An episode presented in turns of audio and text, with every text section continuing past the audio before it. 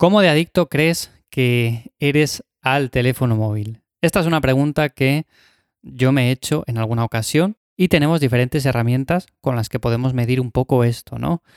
De todas maneras, si hacemos un poco de análisis interno de lo que utilizamos el teléfono móvil a lo largo del día, de por ejemplo las veces que lo desbloqueamos sin motivo alguno, simplemente por impulso, pues también podemos ver hasta qué punto somos dependientes de un aparato que en los últimos años está dando bastantes problemas. Así que hoy voy a hablar un poco en Lifters acerca de este tema y os voy a contar, para los más curiosos, cómo lo tengo configurado yo para que me distraiga lo menos posible. Creo que va a ser bastante interesante.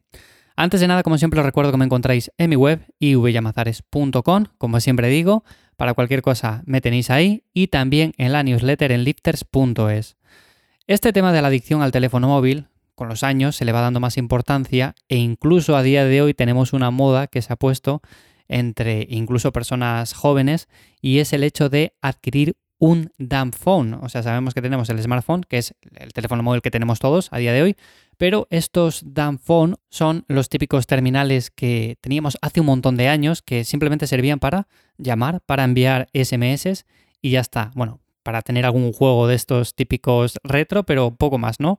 No hacían muchas más funciones. Y lo curioso de todo es que a día de hoy se está poniendo de moda adquirir terminales de este tipo, que son muy baratos, simplemente para utilizarlos en el día a día y tener el otro, el smartphone, en el que tenemos redes sociales, en el que tenemos el mail, en el que tenemos el calendario, tenemos WhatsApp, tenemos Telegram, tenemos todo este tipo de cosas. Bueno, pues lo dejamos simplemente a un lado para trabajar como herramienta adicional a, por ejemplo, una tablet o, por ejemplo, una laptop y tenemos este otro teléfono que simplemente sirve para llamar y para SMS en el día a día. Yo no he llegado hasta ese punto, también tengo que decir, porque igual alguno de vosotros decís, bueno, entonces tú ya sabemos lo que haces. Tienes un teléfono móvil de ese tipo para el día a día. Bueno, pues no, a día de hoy no he utilizado eso, pero principalmente porque me parece llegar a ciertos extremos que no son necesarios. Aún así, si por ejemplo vemos que tenemos mucha adicción al teléfono móvil y que no somos incluso ni siquiera capaces de dejarlo para salir a dar un paseo, pues entonces sí que debemos tomar quizás medidas un poco más drásticas. Esto de salir a pasear sin teléfono, que es el título que le he puesto al episodio, básicamente lo he puesto así porque es una medición bastante simple que podemos hacer y es el hecho de, oye, me voy a salir a dar una vuelta, 30 minutos, 40 minutos, 50, una hora. ¿Soy capaz de dejar el teléfono móvil en casa o tengo que llevarle conmigo sí o sí porque lo necesito o siento que si no me falta algo? Yo, por ejemplo, muchas veces me le he olvidado en casa cuando salgo a dar un paseo, por ejemplo, unos 45 minutos, pero es verdad que no lo he hecho en falta, a no ser que, por ejemplo, vea algo curioso o quiera hacer una foto para luego subirla en las historias de Instagram, lo que sea. Aunque normalmente, como digo, tampoco subo muchas cosas de este tipo, pero a veces sí que simplemente lo uso para eso. Pero normalmente lo dejo en casa porque me encuentro más a gusto, más cómodo, simplemente teniendo una distracción menos. Y hay personas a las que no, a las que les cuesta un montón el hecho de dejar el teléfono en casa y salir a pasear sin nada, con la persona que tienen al lado o simplemente ellos eh, mirando lo que tienen alrededor, ¿no? Dándose un poco cuenta del mundo que les rodea. Así que bueno, esta sería una medida simple que podemos hacer, intentar ver si somos capaces de salir a pasear sin el teléfono móvil. Y por otra parte, tenemos, por ejemplo, algunas herramientas que incorporan los propios smartphones que nos indican hasta qué punto pasamos tiempo mirando la pantalla. En este caso, hay una herramienta que incorpora la mayoría que se llama Bienestar Digital, lo puede tener otro nombre, pero normalmente viene así, y nos indica cuántas horas pasamos de media en el teléfono móvil y sobre todo en qué aplicaciones. Esto nos puede ser de mucha utilidad porque si vemos que igual pasamos dos horas al día en Instagram y esto no nos aporta nada beneficioso, pues sencillamente podemos cortar de forma drástica y desinstalar la aplicación. Esto, digo Instagram, pero puede pasar con cualquier otra. Hay personas que son adictas al mail o, por ejemplo, a WhatsApp. Bueno, pues podemos desinstalarla o bloquear las notificaciones, por ejemplo.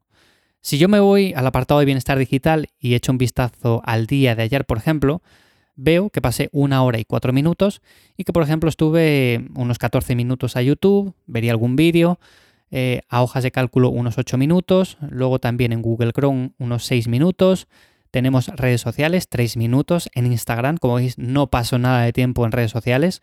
Luego también tenemos aquí WhatsApp, tenemos Gmail, tenemos este tipo de aplicaciones en las cuales, bueno, pues hay más tiempo y al final todas suman en total una hora y cuatro minutos. No es mucho tiempo, es verdad que hay días en los que paso un poco más, hora y media, incluso llegando a las dos horas, pero aún así he visto a bastantes personas que pasan de las 4, 5 horas, 6 horas.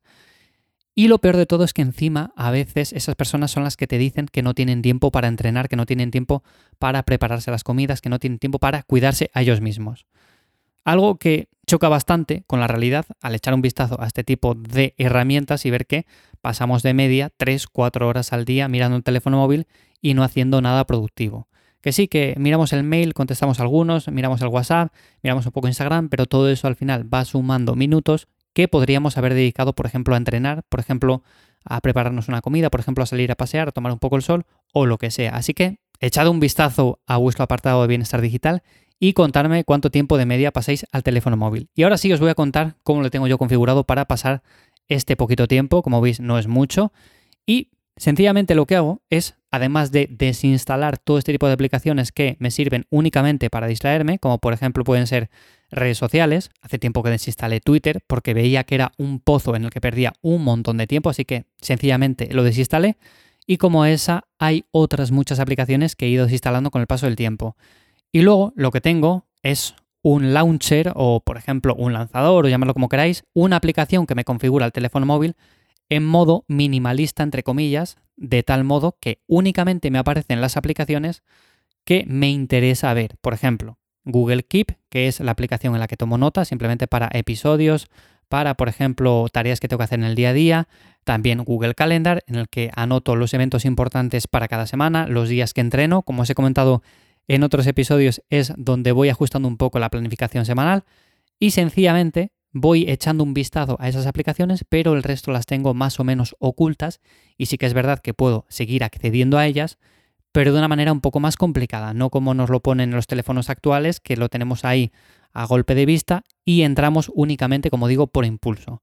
Entramos a Instagram, entramos a Telegram, entramos a WhatsApp, entramos a un montón de aplicaciones sin tener que entrar, sencillamente porque estamos aburridos, porque no tenemos nada que hacer o porque nos llaman mucho la atención y cuando nos damos cuenta llevamos 30 minutos, 40 minutos perdiendo el tiempo y no hemos hecho aquello que teníamos que hacer y que sí que era prioritario. Así que bueno, así es como yo tengo configurado el teléfono, en modo minimalista, vuelvo a decir entre comillas, tenéis muchas aplicaciones de este tipo.